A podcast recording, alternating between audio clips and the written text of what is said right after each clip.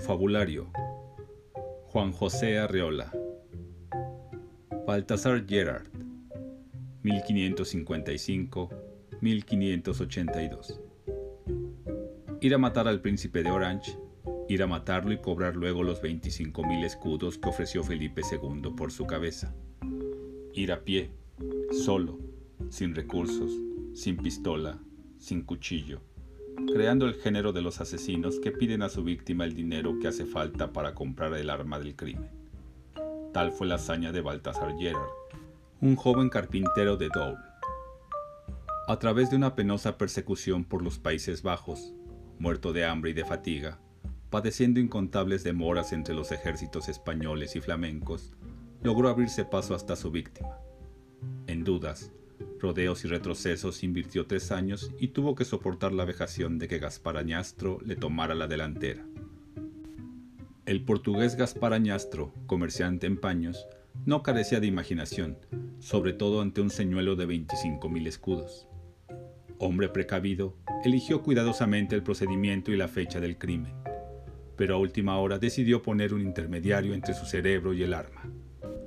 Juan Jauregui la empuñaría por él. Juan Jauregui, jovenzuelo de 20 años, era tímido de por sí, pero Añastro logró templar su alma hasta el heroísmo, mediante un sistema de sutiles coacciones cuya secreta clave se nos escapa. Tal vez lo abrumó con lecturas heroicas, tal vez lo proveyó de talismanes, tal vez lo llevó metódicamente hacia un consciente suicidio. Lo único que sabemos con certeza es que el día señalado por su patrón, 18 de marzo de 1582, y durante los festivales celebrados en Amberes para honrar al duque de Anjou en su cumpleaños, Jauregui salió al paso de la comitiva y disparó sobre Guillermo de Orange a quemarropa. Pero el muy imbécil había cargado el cañón de la pistola hasta la punta. El arma estalló en su mano como una granada. Una esquirla de metal traspasó la mejilla del príncipe. Jauregui cayó al suelo, entre el séquito, acribillado por violentas espadas. Durante 17 días, Caspar Añastro esperó inútilmente la muerte del príncipe. Hábiles cirujanos lograron contener la hemorragia, taponeando con sus dedos, día y noche, la arteria destrozada. Guillermo se salvó finalmente, y el portugués, que tenía en el bolsillo el testamento de Jauregui a favor suyo, se llevó la más amarga desilusión de su vida maldijo la imprudencia de confiar en un joven inexperto. Poco tiempo después la fortuna sonrió para Baltasar Gerard, que recibía de lejos las trágicas noticias. La supervivencia del príncipe, cuya vida parecía estarle reservada, le dio nuevas fuerzas para continuar sus planes, hasta entonces vagos y llenos de incertidumbre. En mayo logró llegar hasta el príncipe, en calidad de emisario del ejército pero no llevaba consigo ni siquiera un alfiler. Difícilmente pudo calmar su desesperación mientras duraba la entrevista. En vano ensayó mentalmente sus manos enflaquecidas sobre el grueso cuello del flamenco. Sin embargo, logró obtener una nueva comisión. Guillermo lo designó para volver al frente, a una ciudad situada en la frontera francesa. Pero Baltasar ya no pudo resignarse a un nuevo alejamiento. Descorazonado y caviloso, Pagó durante dos meses en los alrededores del palacio de Delft. Vivió con la mayor miseria, casi de limosna, tratando de congraciarse lacayos y cocineros.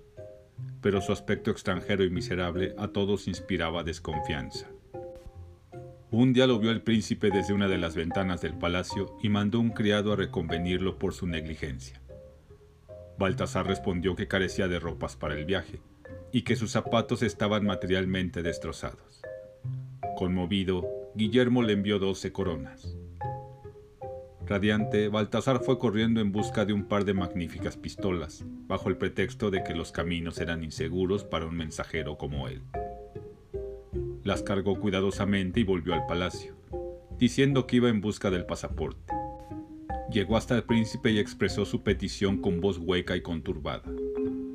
Se le dijo que esperara un poco en el patio, invirtió el tiempo disponible planeando su fuga, mediante un rápido examen del edificio.